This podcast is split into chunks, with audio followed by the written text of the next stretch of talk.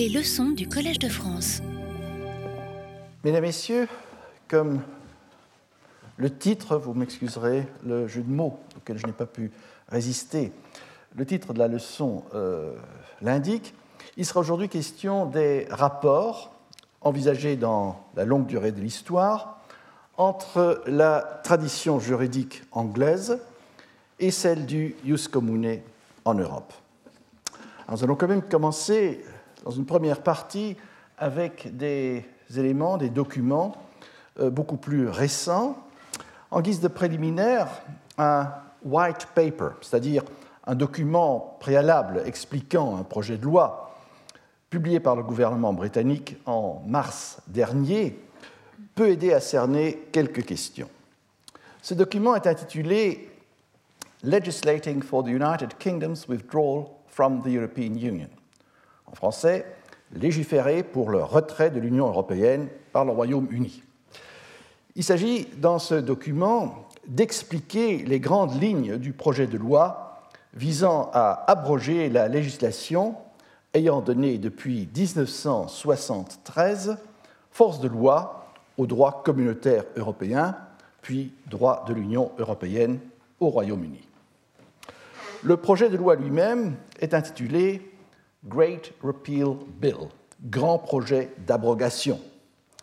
Le style de ce white paper n'est pas très technique. Vous pouvez d'ailleurs le télécharger gratuitement sur Internet. Il semble avant tout s'adresser aux représentants dans la société civile de différents groupes d'intérêts, entreprises, travailleurs, consommateurs, soucieux de savoir quels seront les effets du Brexit sur leur statut ou la réglementation qui gouverne leurs activités. Ainsi, le style du document évoque davantage celui de ce qu'on appelle en anglais un manifesto, c'est-à-dire le programme politique d'un parti politique diffusé à l'occasion d'une campagne électorale pour les élections législatives des communes. Alors, comme vous savez, il y aura le mois prochain également des législatives au Royaume-Uni.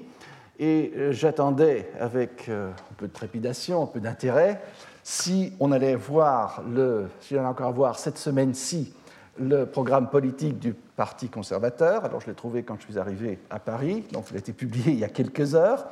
Et il y a tout juste un, un très bref extrait que je veux citer. Alors là aussi, donc, ce, euh, ce programme politique, vous pouvez le télécharger, vous pouvez le trouver facilement sur Internet et le télécharger. Alors, je veux simplement, vous m'excuserez, je n'ai pas encore euh, introduit la traduction dans euh, mon texte, donc je, traduis j'improvise un peu la, traduction. Donc, le Parti conservateur dit, je cite, donc, extrait, tout petit extrait de ce programme politique pour les élections du mois prochain. Nous n'allons pas introduire dans le droit du Royaume-Uni la charte des droits fondamentaux de l'Union européenne. J'y reviendrai dans un instant. Nous n'allons pas supprimer ou remplacer la loi sur les droits de l'homme aussi longtemps que le processus du Brexit est en cours. Mais nous considérons euh, notre cadre juridique en matière de droits des hommes lorsque ce processus visant à se retirer de l'Union européenne sera venu à terme. Et donc, sauf si on joue les prolongations, on parle d'une échéance assez brève, d'ici 2019. Euh, Et enfin, nous demeurerons signataires de la Convention européenne des droits de l'homme pendant la durée du prochain Parlement. Donc ce n'est pas rien. Et vous comprenez qu'à la lumière de ce que je vais dire sur le white paper que j'avais déjà lu en mars, que euh, nous voyons ici ce que j'ai appelé dès le départ euh, une sorte de Brexit bis qui se dessine avec la possibilité d'une sortie euh, du système de l'ordre politique beaucoup plus large que celui de l'Union européenne et le cadre des droits de l'homme avec évidemment les effets dominos que ça pourrait avoir, euh, comme on peut s'en douter. Alors, on n'oubliera pas que, vous m'excuserez d'avoir cité ici euh, à chaud cet extrait du euh, programme politique du Parti conservateur. parce que de tels programmes électoraux d'un parti politique au Royaume-Uni jouent un rôle important dans la pratique constitutionnelle. Malgré le principe de la souveraineté parlementaire, euh, ces programmes politiques sont en principe nécessaires pour que la majorité gouvernementale puisse introduire des lois constitutionnelles, c'est-à-dire des lois modifiant la constitution du royaume. Et selon le compromis Salisbury-Addison conclu au lendemain de la Seconde Guerre mondiale, la Chambre des pairs ne s'opposera pas, c'est une coutume euh, constitutionnelle, ne s'opposera pas à un projet de loi adopté par les communes mettant en œuvre le programme électoral du gouvernement.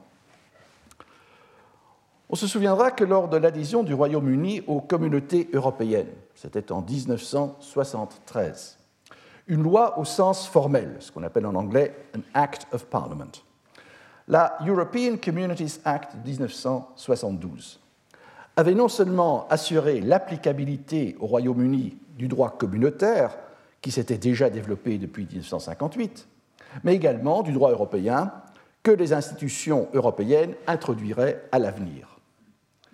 Cette loi de 1972 a été le crochet dont a dépendu depuis 1973 toute l'application du droit européen, droit communautaire, puis de l'Union européenne au Royaume-Uni. La même loi contenait aussi quelques principes visant à éviter, dans la mesure du possible, les conflits de normes entre droit du Royaume-Uni et droit communautaire. Dans le White Paper de mars 2017, le retrait de l'Union européenne semble défini en termes exclusivement juridiques. Le but affiché de la grande loi d'abrogation sera triple. Premièrement, abroger la loi de 1972, on dévisse pour ainsi dire ce crochet dont toute l'applicabilité du droit européen dépend.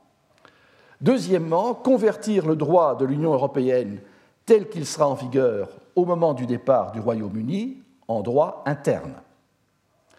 Et troisièmement, la loi sera aussi une loi d'habilitation accordant au gouvernement, et le cas échéant aux pouvoirs régionaux, des pouvoirs législatifs délégués, ce qu'on appelle en anglais secondary legislation, qui permettront au gouvernement d'assurer la masse de cette conversion du droit européen par l'équivalent d'ordonnance.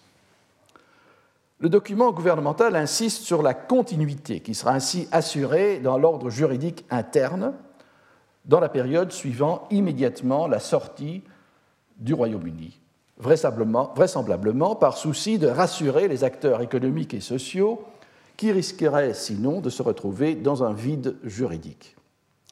La pleine souveraineté pourra ensuite être exercée et le droit progressivement modifié dans l'intérêt national, mais entre-temps, il n'est question, dans l'immédiat, que de conversion et donc maintien de la réglementation européenne actuelle, désormais exclusivement sous forme de droit national.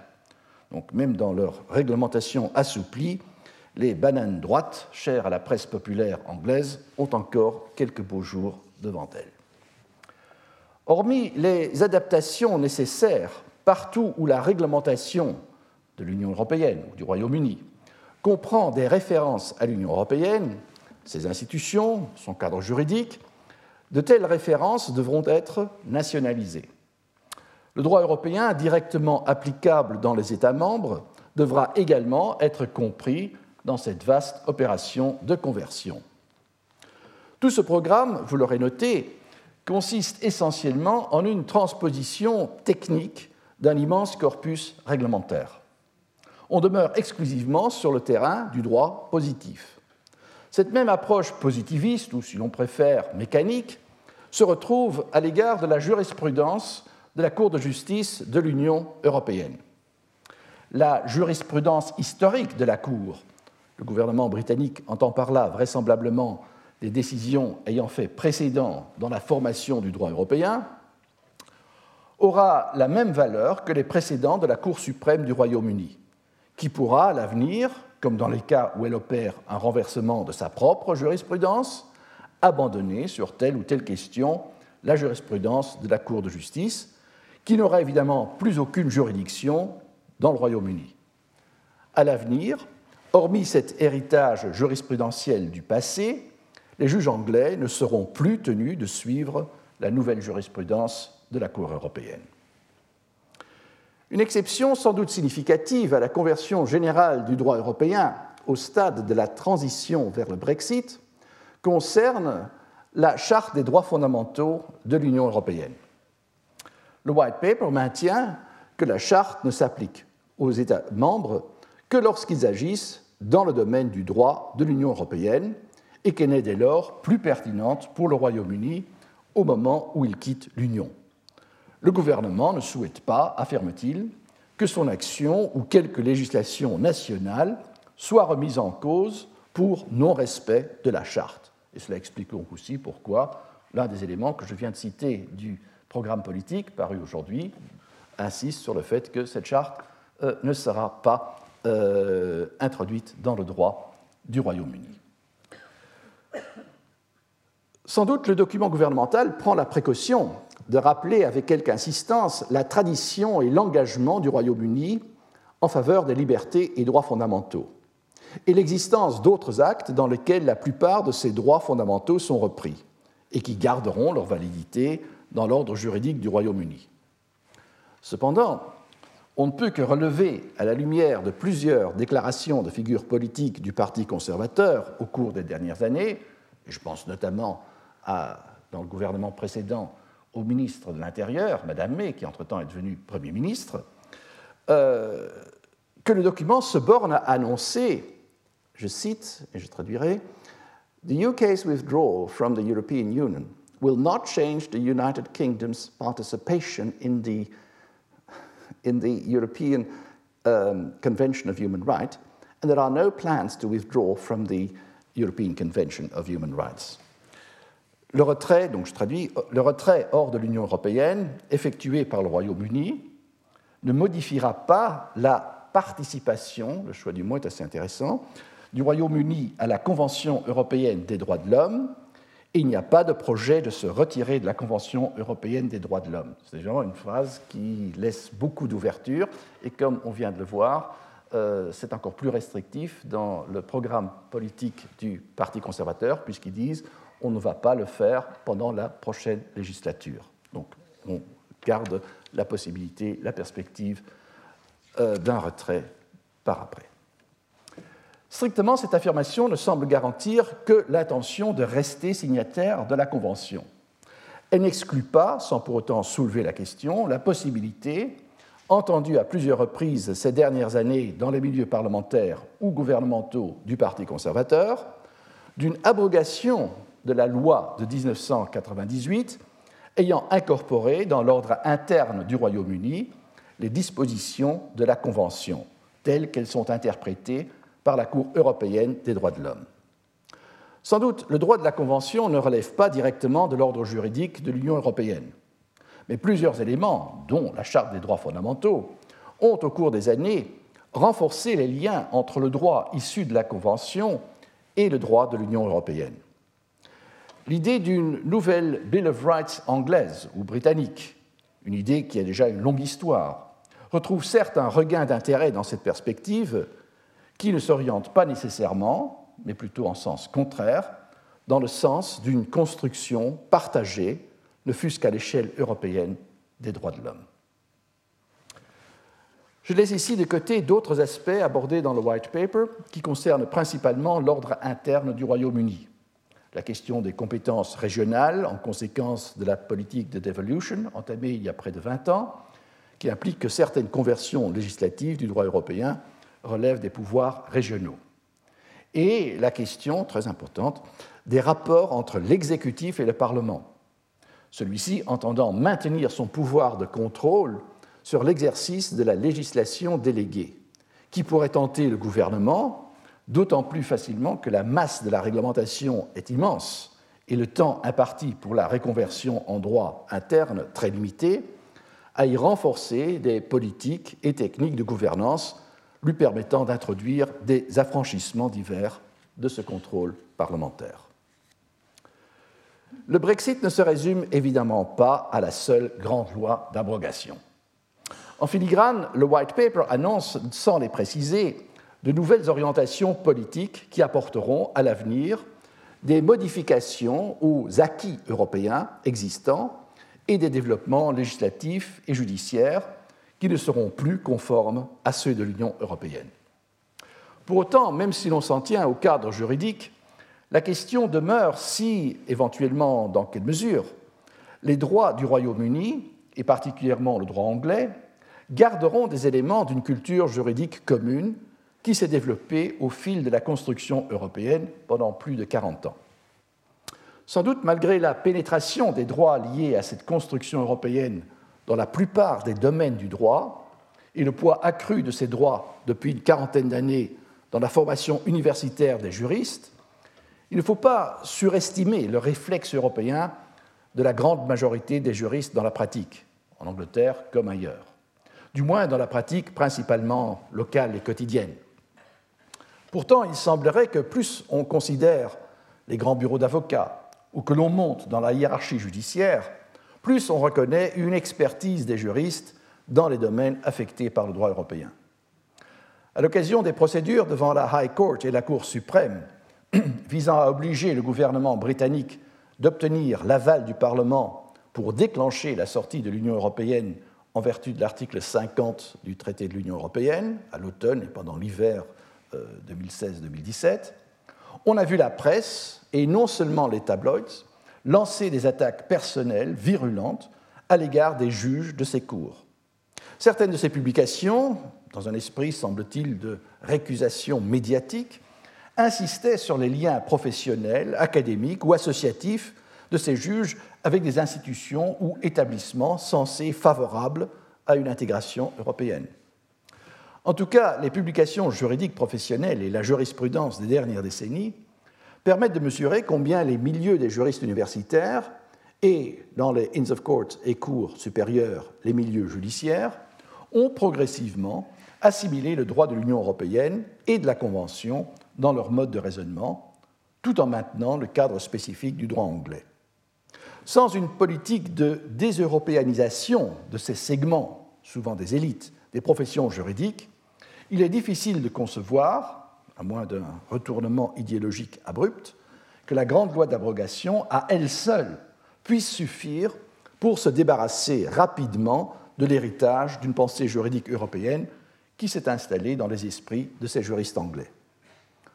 On n'exagérera pas non plus cet enracinement qui ne pourra guère se développer davantage si, à l'avenir, il ne sera pas constamment nourri par une demande et un contentieux des acteurs économiques et sociaux anglais. À brève échéance, le White Paper indique néanmoins quelques traits qui impliqueront au moins un certain degré de familiarité avec les modes de pensée juridiques européens. Ainsi, le maintien des acquis jurisprudentiels ne peuvent être entendus comme de simples règles jurisprudentielles de droit positif, mais suppose un minimum d'expérience avec les modes de raisonnement des décisions de la Cour européenne de justice. Autre exemple, même si la Charte des droits fondamentaux ne sera pas reconvertie en droit interne, il n'est guère concevable qu'en raison de ses connexions avec d'autres actes et principes des droits de l'homme, et notamment la Convention européenne, qui continue provisoirement de faire partie de l'ordre interne du Royaume-Uni, ces mêmes droits fondamentaux et leur interprétation plus ou moins convergentes ou coordonnées ne soient pas suivies de près par les cours supérieures anglaises. Ces connexions continueront vraisemblablement d'être relayées à travers une doctrine transnationale interactive. Un cas relativement récent peut illustrer cette interaction entre la tradition de la common law et la construction d'un droit européen, en l'occurrence de la Convention des droits de l'homme, puisque celle-ci continuera d'influencer le droit anglais au cours des prochaines années, en dépit des tentatives récurrentes de députés ultraconservateurs ces dernières années d'obtenir par voie législative que le Royaume-Uni sorte de la Convention européenne des droits de l'homme. Le jugement en question est celui de la House of Lords en date du 20 octobre 2005, à cette époque encore la Cour suprême d'appel du Royaume-Uni. Dans l'affaire opposant Mme Naomi Campbell, mannequin professionnel et célébrité internationale, à MGN, la société d'édition du quotidien populaire Daily Mirror. Ce journal avait publié des articles illustré de photographies de Madame Campbell prises subrepticement sur une cure de désintoxication d'usage de drogue qu'elle avait suivie. Madame Campbell intenta une action contre la maison d'édition pour violation de sa vie privée. En première instance, le juge estima l'action fondée, mais en raison notamment de déclarations publiques de la demanderesse, n'accorda des dommages-intérêts que d'un montant de 3500 livres sterling. En appel, la Cour réforma le jugement de première instance et débouta Madame Campbell. Elle fit appel à la House of Lords, qui réforma l'arrêt de la Cour d'appel et rétablit le jugement de première instance. La House of Lords condamna aussi les défendeurs à payer les frais encourus par Mme Campbell à l'occasion des procédures devant la Cour d'appel et de la House of Lords. Les conseils de Mme Campbell soumirent des notes de frais, totalisant pour ces trois instances plus d'un million de livres sterling exactement dans le jugement 1 86 295 livres et 45, 47 pence. La maison d'édition introduit un recours à la House of Lords. La question centrale de ce recours consistait à déterminer si le système de convention d'honoraires conditionnel, ce qu'on appelle en anglais Conditional Fee Agreement, en droit anglais, ne comportait pas d'incompatibilité avec l'article 10 de la Convention européenne des droits de l'homme garantissant la liberté d'expression. Madame Campbell, avant d'entamer la troisième instance de la procédure sur le fond devant la House of Lords, avait en effet été amenée à conclure une telle convention avec ses conseils. En vertu de la législation et réglementation anglaise sur les frais de procédure, une telle convention peut entraîner une majoration des frais d'honoraires ordinaires pouvant s'élever à 100%, c'est-à-dire doubler le montant. Et ces frais peuvent être imputés au défendeur perdant. Ainsi, dans cette affaire, les trois notes d'honoraires de Mme Campbell s'élevaient à respectivement plus de 377 000 livres pour la première instance, 114 000 aidés pour l'instance devant la Cour d'appel et, en incluant la majoration, à près de 600 000 livres pour la procédure en appel devant la House of Lords. Et on n'oubliera pas qu'en plus, les défendeurs, donc le quotidien, avaient à payer également les frais d'honoraires de leur propre conseil pour ces trois instances. Le second jugement de la House of Lords dans cette procédure rejeta la thèse des défendeurs selon lesquels l'application de la convention d'honoraires entre Mme Campbell et ses conseils, conseils eût violé le droit fondamental du quotidien en vertu de l'article 10 de la Convention européenne des droits de l'homme à la liberté d'expression. L'affaire fut poursuivie ultérieurement lorsque la maison d'édition intenta un recours à la Cour siégeant à Strasbourg contre le Royaume-Uni. Alors cette Cour, donc la Cour européenne des droits de l'homme, en 2012, rejeta la plainte de la maison d'édition sur la question d'une violation de l'article 10 en conséquence de la décision que le quotidien avait violé le droit de la demanderesse à sa vie privée. En revanche, la Cour jugea qu'il y avait violation de l'article 10 en application du système d'honoraires payable uniquement en cas de succès de l'action en justice. Dans la lecture que je vous propose, je me tiendrai aux principales considérations du second jugement de la House of Lords, c'est-à-dire sur le recours contre les notes, les frais d'honoraires introduits par les conseils de Mme Campbell, afin d'illustrer quelques aspects à mon avis caractéristique, de la tradition de la common law et illustrant à, illustrant à certains égards les rapports entre cette tradition et le droit européen, en l'occurrence issu de la Convention européenne des droits de l'homme en ce début du XXIe siècle. Deux observations liminaires pour rappel qui peuvent évoquer des traits particuliers du droit anglais. Premièrement, même en soustrayant le montant de la majoration, le niveau élevé des honoraires pour une affaire dont les éléments de fait n'étaient pourtant pas d'une complexité excessive. En deuxième lieu, dans le milieu plutôt restreint des praticiens spécialisés dans le droit de la diffamation, tant du côté des groupes de presse que du côté des célébrités qui se prêtent fréquemment à de telles actions, on ne peut que spéculer, à défaut de transparence, sur les circonstances ayant permis de filtrer cette procédure jusqu'à la House of Lords, peut-être précisément afin que celle-ci puisse prendre position sur une question qui, de toute évidence, provoquait un malaise dans les milieux judiciaires anglais et évidemment parmi les groupes commerciaux contrôlant les médias. Mais le jugement de la House of Lords de 2005 permet aussi d'appréhender concrètement les rapports entre la tradition de la common law et la législation anglaise. Dans la tradition multiséculaire de la common law, les success fees, donc des honoraires uniquement dus en cas de victoire de la partie, étaient prohibés. Cette interdiction était fondée sur des principes touchant aussi bien à la bonne administration de la justice qu'à la déontologie des praticiens. La Cour a rappelé ce double fondement de l'interdiction en insistant sur l'élément sociétal et moral qui avait justifié l'approche de la common law. En 1979, un rapport d'une commission royale avait encore réaffirmé cette position. Pourtant, à peine une dizaine d'années plus tard, en 1990, Madame Thatcher était chef du gouvernement depuis près de 12 ans, une loi, en partie préconisée par la Law Society, l'association professionnelle des solicitors, renversa ce principe et admit dorénavant le principe d'honoraires conditionné par la réussite de l'action en justice.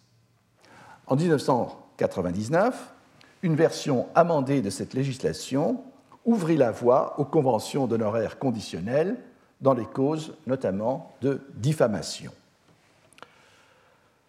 Ce revirement législatif mettait fin à une très longue tradition de la common law, qui était en plus fondée sur des principes fondamentaux, à savoir éviter la tentation à laquelle était exposé le Conseil de pousser son client trop facilement à une transaction en deçà de la valeur de l'action, afin d'assurer le recouvrement de ses propres honoraires, et d'autre part, la tentation d'un plaideur de poursuivre une cause sans vrai mérite, dans l'espoir d'y gagner quelques profits sans risquer des frais de son côté. Quels furent donc les motifs du gouvernement et du législateur, conservateur dans un premier temps, New Labour sous Blair dans un second temps, pour abandonner ces principes de fond? Essentiellement, la volonté de réduire la charge croissante de l'assistance juridictionnelle ou assistance juridique en appliquant un principe économique consistant, selon les termes de Lord Hoffman dans ce jugement, dans le contexte des dommages physiques causés à l'occasion d'accidents de la route, à transférer le financement de ce type de procédure de l'État aux défendeurs ayant perdu leur procès. Les considérations d'ordre économique sous-tendant ce raisonnement sont confirmées par les références aux forces du marché supposées réaliser un équilibre dans ce financement des honoraires judiciaires. Le principe de cette politique sanctionnée par le législateur n'est pas mis en cause par la House of Lords. En ce sens, le jugement offre une illustration frappante de la doctrine fondamentale de la souveraineté du Parlement, dont les lois constituent la norme suprême en droit anglais. Pourtant, la jurisprudence de la Cour européenne et les principes de la Convention des droits de l'homme permettent à la House of Lords d'entamer l'amorce d'une critique du système d'honoraires conditionnels, ou du moins de sa portée, tel qu'il avait été instauré en vertu de la loi. Deux opinions, c'est-à-dire des jugements concurrents mais distincts, de membres de la House of Lords, compris dans la décision de la euh, Cour, reflètent deux approches ou stratégies de cette critique. Premièrement, dans le jugement de Lord Hoffman, qui affirme explicitement son adhésion au principe de politique économique justifiant l'autorisation législative des honoraires conditionnels. Le juge applique une technique qui n'est pas exceptionnelle dans les motivations des jugements des cours supérieures en Angleterre et que l'on pourrait comparer à celle d'une mise en abîme en littérature. Ainsi, Lord Hoffman inclut dans son jugement de très longues citations littérales provenant de deux jugements rendus la même année, nous étions donc en 2005, par d'autres cours anglaises. La première affaire concernait un jeune homme d'origine roumaine qui, après une carrière précoce de délinquant dans son pays d'origine et en Europe, avait atterri en Angleterre, où il commit plusieurs délits et fraudes en assumant une fausse identité, en se présentant sous un faux nom et comme étant mineur alors qu'il avait déjà 19 ans au moment où il était entré sur le territoire du Royaume-Uni. Un quotidien anglais avait discuté son cas. Le jeune délinquant, prévoyant des poursuites, quitta le territoire du Royaume-Uni, mais avait auparavant entamé une action en diffamation contre le quotidien grâce à une convention d'honoraires conditionnelle conclue avec un solicitor. L'action visait à obtenir des dommages-intérêts substantiels, y compris des dommages-intérêts exemplaires ou punitifs, parfois admis en droit anglais dans les causes de diffamation. La stratégie du demandeur était évidente. Même sans perspective réelle d'obtenir gain de cause, il pouvait, sans frais, forcer le quotidien, par la procédure entamée, à engager des frais importants afin de payer leurs propres conseils, sans que le quotidien ne puisse jamais espérer, même en gagnant le procès, recouvrer leurs frais d'un demandeur absent et, selon ses propres déclarations, insolvable. Ce chantage judiciaire, selon les termes de Lord Hoffman, risquait d'entraîner un effet de paralysie pour la presse, ainsi tenue à rançon par des demandeurs sans cause, tant soit peu fondée. La seconde affaire, citée à travers de larges extraits dans le jugement de Lord Hoffman, reprend les considérations dans lesquelles le juge énumère l'accumulation d'actes vexatoires et impertinents par lesquels un demandeur, bénéficiant d'une convention d'honoraires conditionnelle, avait provoqué une surcharge de travail au conseil de la partie défendresse, également un quotidien, l'acculant ainsi à des frais d'honoraires irrécupérables d'un montant de 400 000 livres sterling. Ici également, le juge avait fait état de l'effet potentiellement paralysant d'une telle stratégie judiciaire à l'égard de la presse. Ces cas cités in extenso illustrent les préoccupations du juge, inspirées par la facilité relative d'abuser de la technique des honoraires conditionnels. En filigrane, on peut y reconnaître la conviction que les anciennes objections de la common law à l'encontre de ces honoraires conditionnels se révélaient fondées. Dans les cas du contentieux des accidents de la route, une médiation entre les groupes d'intérêt, dont les assureurs, avait réussi à limiter de tels abus en s'accordant sur une limite des frais exigibles. Pour les affaires de diffamation, en revanche, la structure des agents du marché rendait moins probable un tel compromis.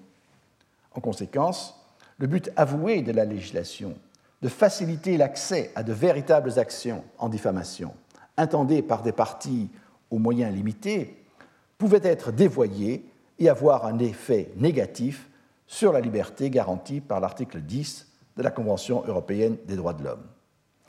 Lord Hoffman terminait son jugement en suggérant qu'une intervention du législateur pourrait s'avérer nécessaire afin de mettre le droit anglais en conformité avec l'article 10 de la Convention.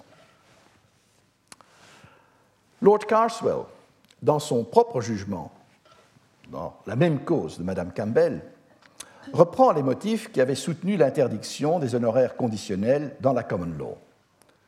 Le bouleversement du système depuis les, années, depuis les lois de 1990 et 1999 et ses effets parfois indésirables à l'égard des défendeurs ayant succombé.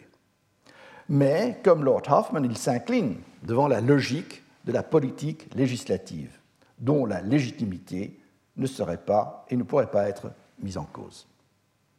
Sans doute exprime-t-il plus fortement encore ses réserves sur la conclusion de la House of Lords, à laquelle il se voit contraint d'adhérer. je cite en traduction française, c'est le genre de motivation que je peux jamais m'imaginer dans dans une décision, dans un arrêt de la Cour de cassation française ou belge, où le juge écrit Ma conclusion se doit dès lors être claire, mais je n'y parviens pas sans regret. Bien que je sois très peu convaincu de la sagesse ou de la justice du système de convention d'honoraires conditionnels tel qu'il est actuellement établi, ce système doit être accepté comme l'expression de la politique du législateur. Il n'a pas été démontré qu'il est incompatible avec la Convention. il est difficile de s'imaginer la Cour de cassation euh, insérer un attendu, une motivation, on dirait, attendu que la Cour a regret sur la politique du législateur, etc. Donc c'est ce qui se passe ici. À son tour, euh, Lord Carswell reprend la suggestion de Lord Hoffman, appelant de ses voeux une correction du système par le législateur. Cet exemple permet d'illustrer la portée réelle, mais néanmoins restreinte, du cadre juridique européen, même de la Convention des droits de l'homme, sur la culture juridique anglaise. Malgré les références appuyées à la Convention et à la jurisprudence de la Cour européenne de Strasbourg, la question de la proportionnalité des dommages-intérêts par rapport à la liberté d'expression de la presse avait déjà fait l'objet, dans une cause de provenance anglaise, d'une décision de la Cour dans l'affaire des propos jugés diffamatoires du comte Tolstoï, cité elle aussi dans le jugement de la House of Lords, et malgré le fait qu'un principe important, mais écarté par la loi de la common law, était en jeu, et malgré l'applicabilité directe de la Convention depuis l'entrée en vigueur de la Human Rights Act 1998, on peut avoir l'impression que les juges ont préféré faire primer la politique du législateur national sur une application plus contraignante de la Convention en matière de liberté d'expression.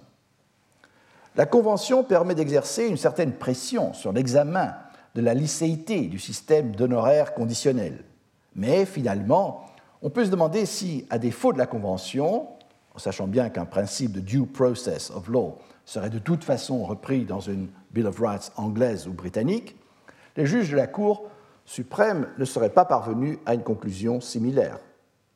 Les jugements cités de Lord Hoffman et de Lord Carswell seraient même concevables dans cet ordre d'idées en appliquant l'ancien principe interprétatif de la mischief rule pour dénoncer les iniquités que peut entraîner la réglementation des honoraires conditionnels, tout en évitant de renverser la legislative policy constitutionnellement sacro-sainte.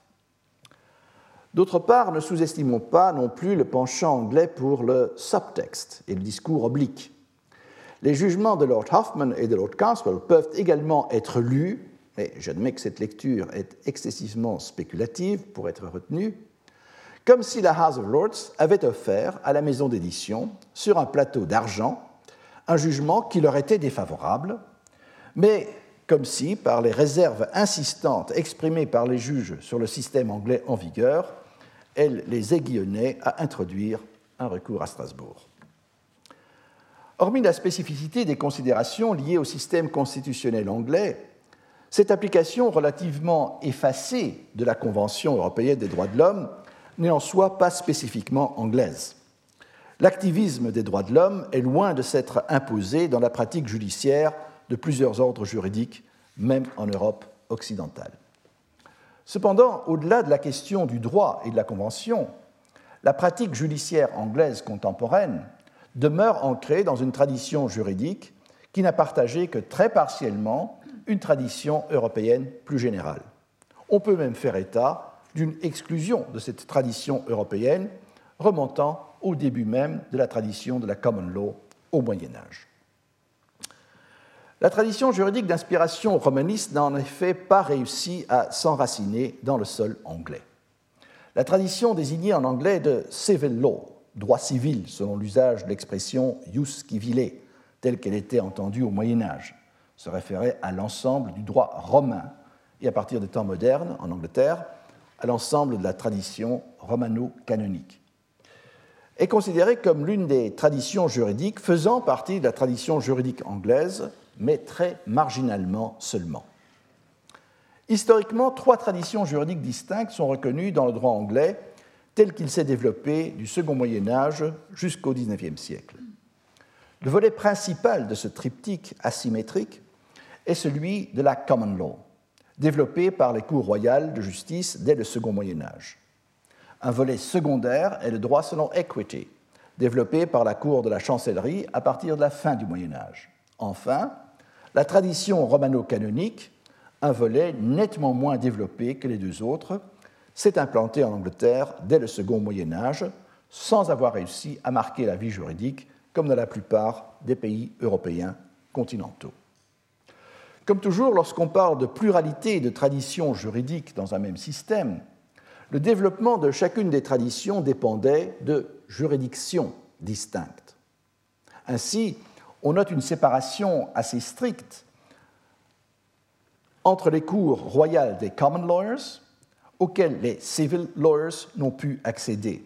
À l'inverse, les common lawyers étaient largement absents des poches juridictionnelles occupées par les civil lawyers. Mais comme les cours de common law tranchaient les conflits de juridiction entre cours de common law et de civil law, l'essentiel du contentieux qui intéressait les common lawyers a à terme pu être soustrait à leurs concurrents romanistes. Quant au droit selon equity, il a à ses débuts été fortement marqué par la tradition du droit canonique. La notion d'equity semble même avoir été fortement tributaire de celle de l'equitas canonica. Et les civil lawyers ont occupé à la cour de chancellerie pendant quelques générations une place importante, jusqu'au début du XVIIe siècle. Ensuite, les common lawyers ont repris l'equity en main, tout en maintenant sa spécificité, tant de droit substantiel que sa procédure. L'equity lawyer est depuis les temps modernes et jusqu'à nos jours un juriste de la common law spécialisé dans les matières gouvernées par les principes de l'equity law. Jusqu'au XIXe siècle, les juridictions anglaises étaient strictement liées par leur appartenance à un de ces volets juridiques. Les cours royales de common law ne pouvaient accueillir les voies ou accorder les moyens de réparation propres à l'equity law. Et inversement, les formes d'action propres à la common law ne pouvaient être introduites devant les juridictions d'equity law. Cette spécificité, il faudrait même dire exclusivité juridictionnelle, a assuré jusqu'au XIXe siècle et au-delà le développement permanent et distinct de la common law et de l'equity law. La tradition romano-canonique disposait de ses propres niches juridictionnelles, fortement réduites à partir de la guerre civile des années 1640. Parmi ces juridictions, les cours ecclésiastiques qui survécurent à la Réforme, mais désormais, et c'est encore le cas aujourd'hui, comme juridiction de l'Église anglicane, partant comme juridiction relevant du pouvoir de l'État. Jusqu'aux réformes judiciaires du XIXe siècle, ces juridictions ecclésiastiques, hormis des questions touchant directement à l'administration ecclésiastique du clergé, avaient un rôle relativement étendu dans les causes matrimoniales, y compris le divorce et testamentaire.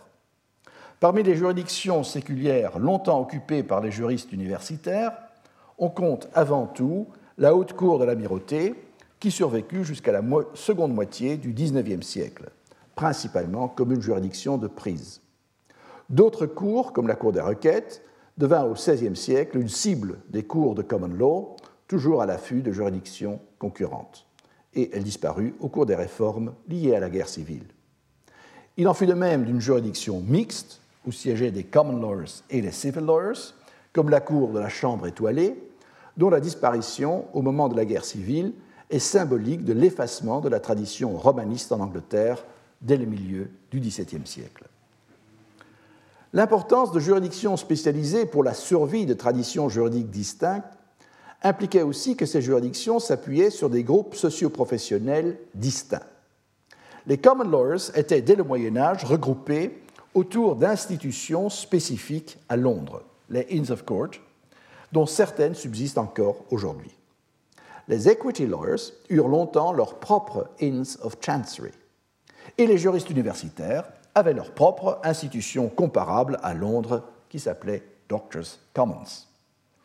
La composition et le nombre de membres de chacune de ces institutions reflétaient le poids respectif de chacune des traditions, avec une prépondérance très nette pour celles abritant les common lawyers.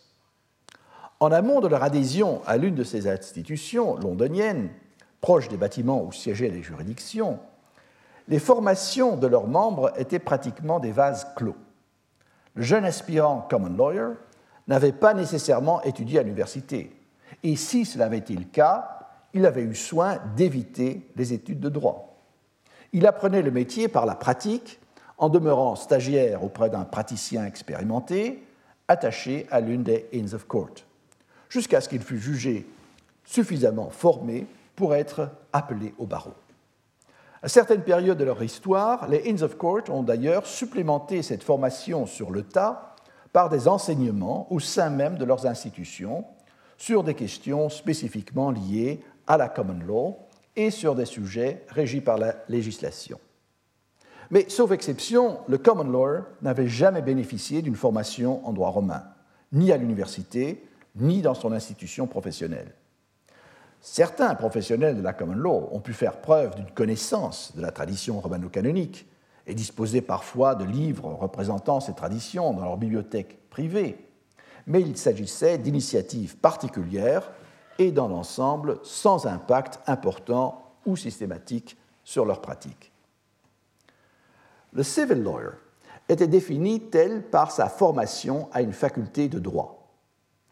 Jusqu'au début des temps modernes, l'étudiant anglais en droit avait pu entamer, comme euh, ses compagnons euh, continentaux, une peregrinatio academica dans diverses universités européennes, mais les universités d'Oxford et de Cambridge, les deux seules universités en Angleterre jusqu'au début du XIXe siècle, disposaient chacune, comme de nombreuses universités continentales, de deux facultés de droit avec leurs programmes distincts, l'une en droit romain, civil law, l'autre en droit canonique.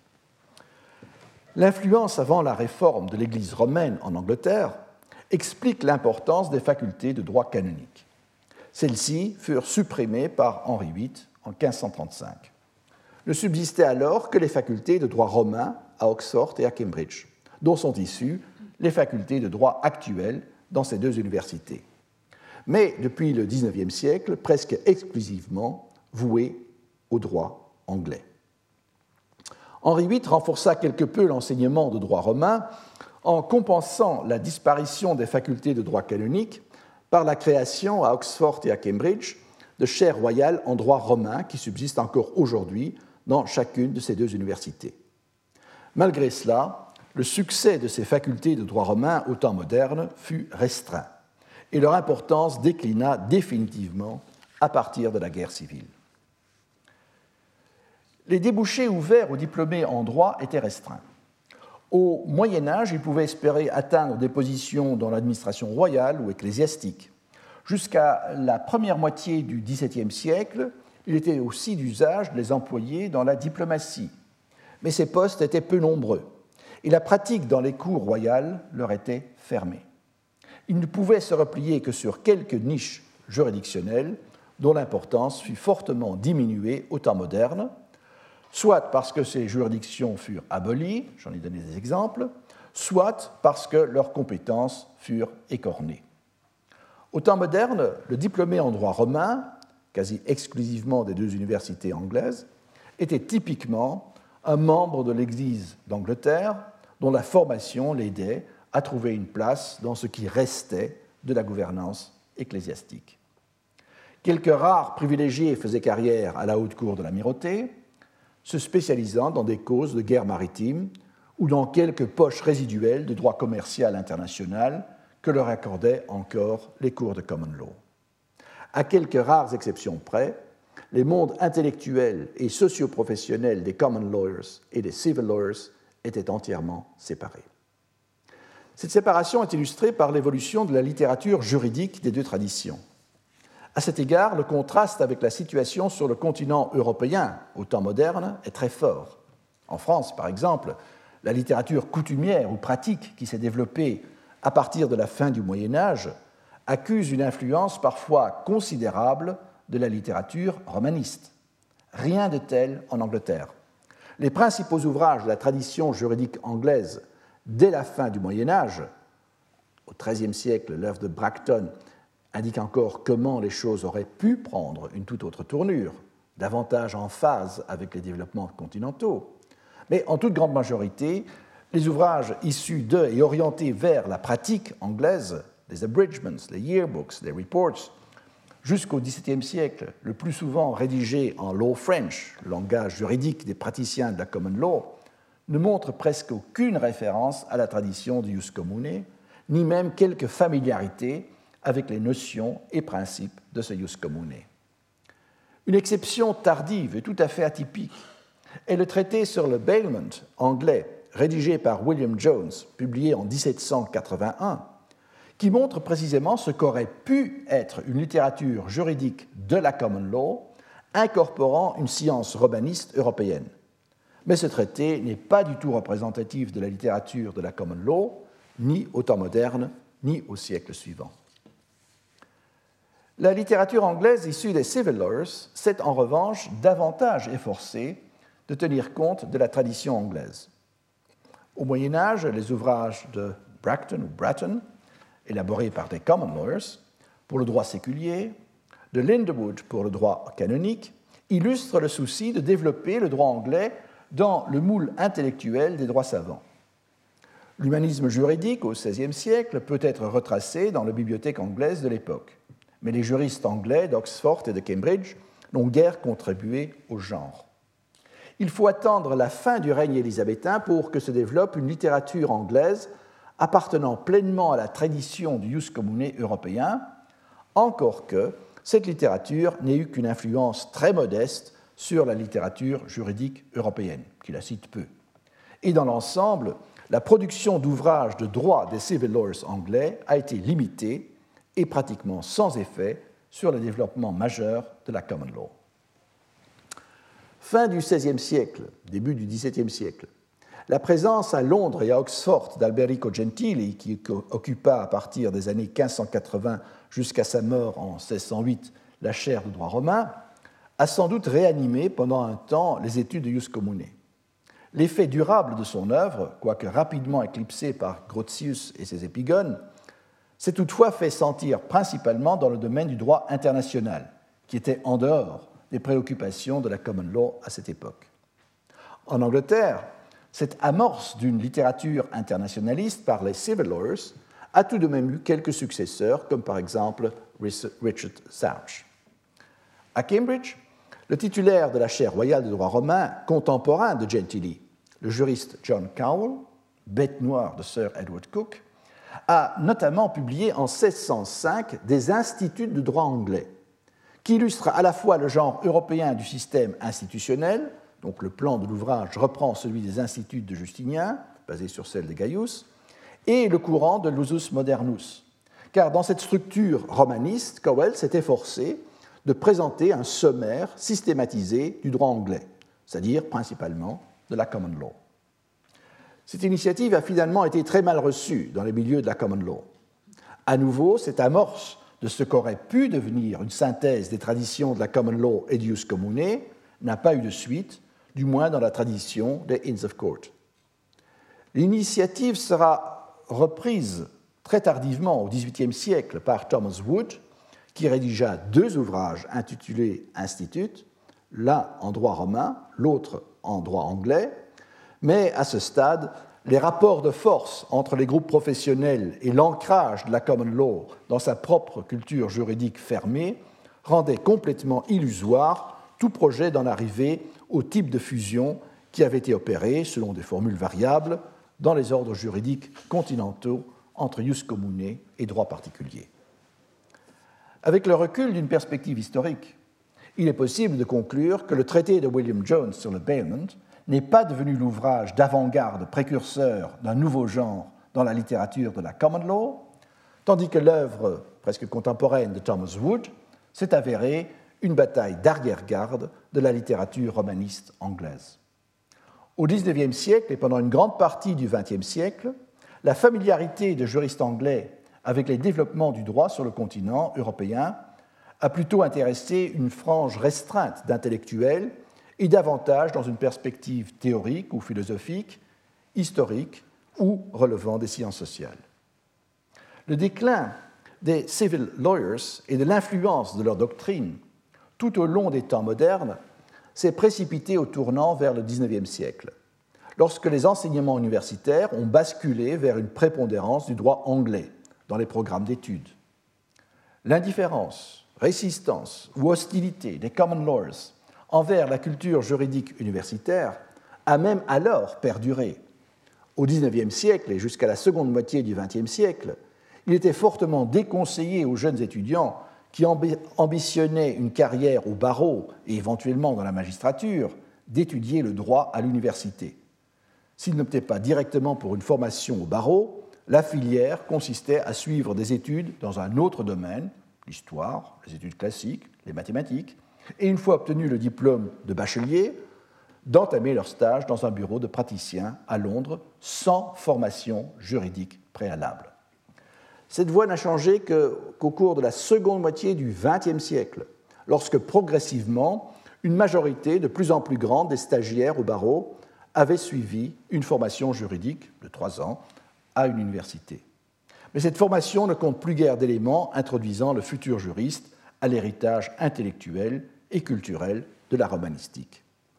Tout au plus a-t-on pu entrevoir, à partir des années 1970, lorsque le Royaume-Uni a rejoint les communautés européennes, un intérêt quelque peu plus soutenu, notamment par le biais du droit comparé, pour les traditions de la pensée juridique en Europe et bien sûr pour le droit européen au sens strict, que les étudiants en droit et les classes professionnelles des juristes en Angleterre ont été alors exposés d'une manière systématique pendant une quarantaine d'années aux traditions juridiques européennes.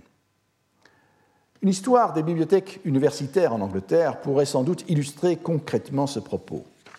Sur base de données fragmentaires, il est possible de reconnaître que jusqu'aux premières décennies du XVIIe siècle, les bibliothèques des collèges d'Oxford et de Cambridge étaient plutôt bien approvisionnées en livres de droit provenant du continent. De plus, la genèse de ces bibliothèques institutionnelles indique qu'elles se sont principalement formées à partir d'acquisitions de collections privées de juristes attachés aux établissements universitaires.